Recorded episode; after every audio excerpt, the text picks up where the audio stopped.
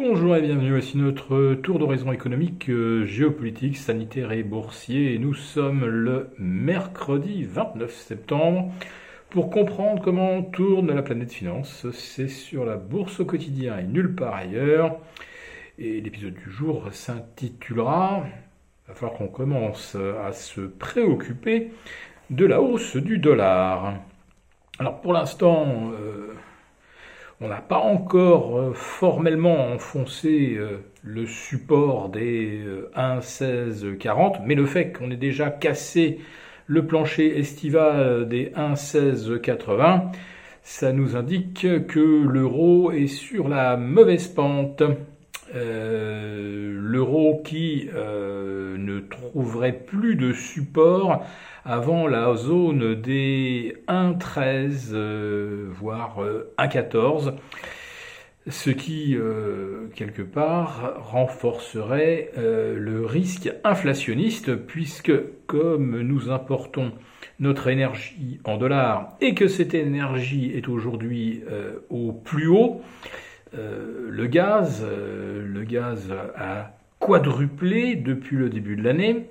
Euh, pour des pays européens euh, qui euh, se servent du charbon, je pense notamment à la Pologne et à l'Allemagne, à la Roumanie également, le prix a triplé. On est passé de 76 dollars au 1er janvier à 212 dollars, c'est-à-dire en fait 4 fois son prix plancher de début octobre 2020. C'était donc il y a un an, allé à deux jours près. On était alors à 54 dollars, donc nous voici maintenant à 212 et ça continue de grimper. Voilà, donc euh, une énergie plus chère importée avec un dollar euh, plus cher, ça ne va pas faire euh, les affaires de nos économies européennes. En ce qui concerne euh, l'évolution des taux d'intérêt, on a eu un petit peu chaud hier. Euh, on a vu le rendement de l'OAT passer la barre des 1,17. Euh, les Bundes allemands franchir le seuil des moins 0,20. Était à moins 0,1950. Et puis aujourd'hui, ben, ça se détend un petit peu parce que le prix du gaz et du pétrole rebaisse. Alors pas le charbon, mais le gaz et le pétrole, ça se calme un peu. Néanmoins, on reste au-dessus des euh, précédents sommets, euh, c'est-à-dire des 77 euh, dollars à Londres et au-dessus des 74 sur le NYMEX. Voilà, euh, le CAC 40 donc tente de reprendre une partie du terrain perdu la veille. Euh, il reprend 1% sur les deux qu'il avait perdu mardi. Ça n'invalide pas évidemment euh, le signal baissier, lequel ne fait que confirmer ce qu'on avait eu il y a 10 jours, la première, alerte à la baisse vers 6500, confirmé hier. Donc même la tentative de réintégration euh, de l'ancien canal haussier euh, semble aujourd'hui complètement vouée à l'échec. Mais on échappe quand même à un signal de vente euh, clair et sans ambiguïté.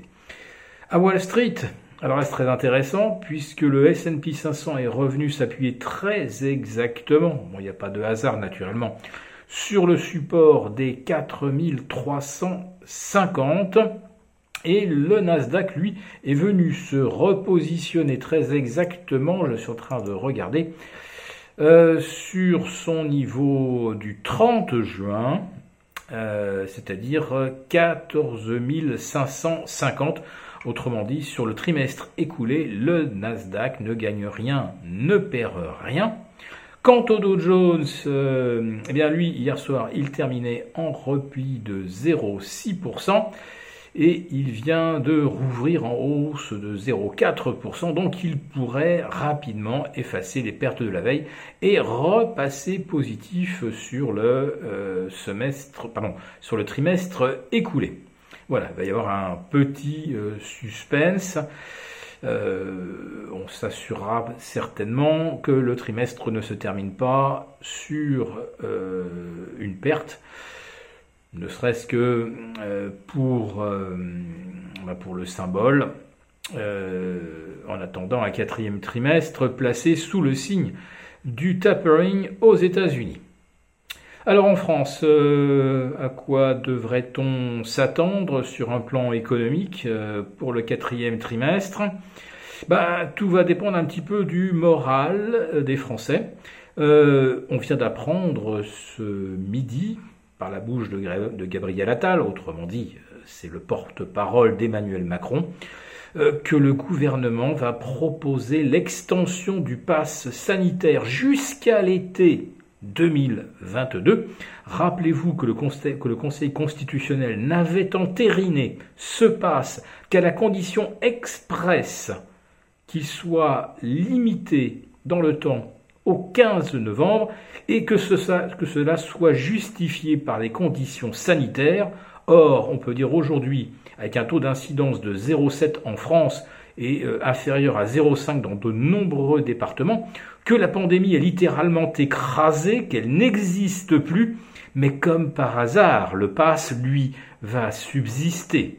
Voilà, un pass euh, pour accéder eh bien finalement à des choses euh, toutes simples qui constituaient en fait le socle de notre liberté avant la pandémie. Il n'y a plus de pandémie, mais le pass va subsister.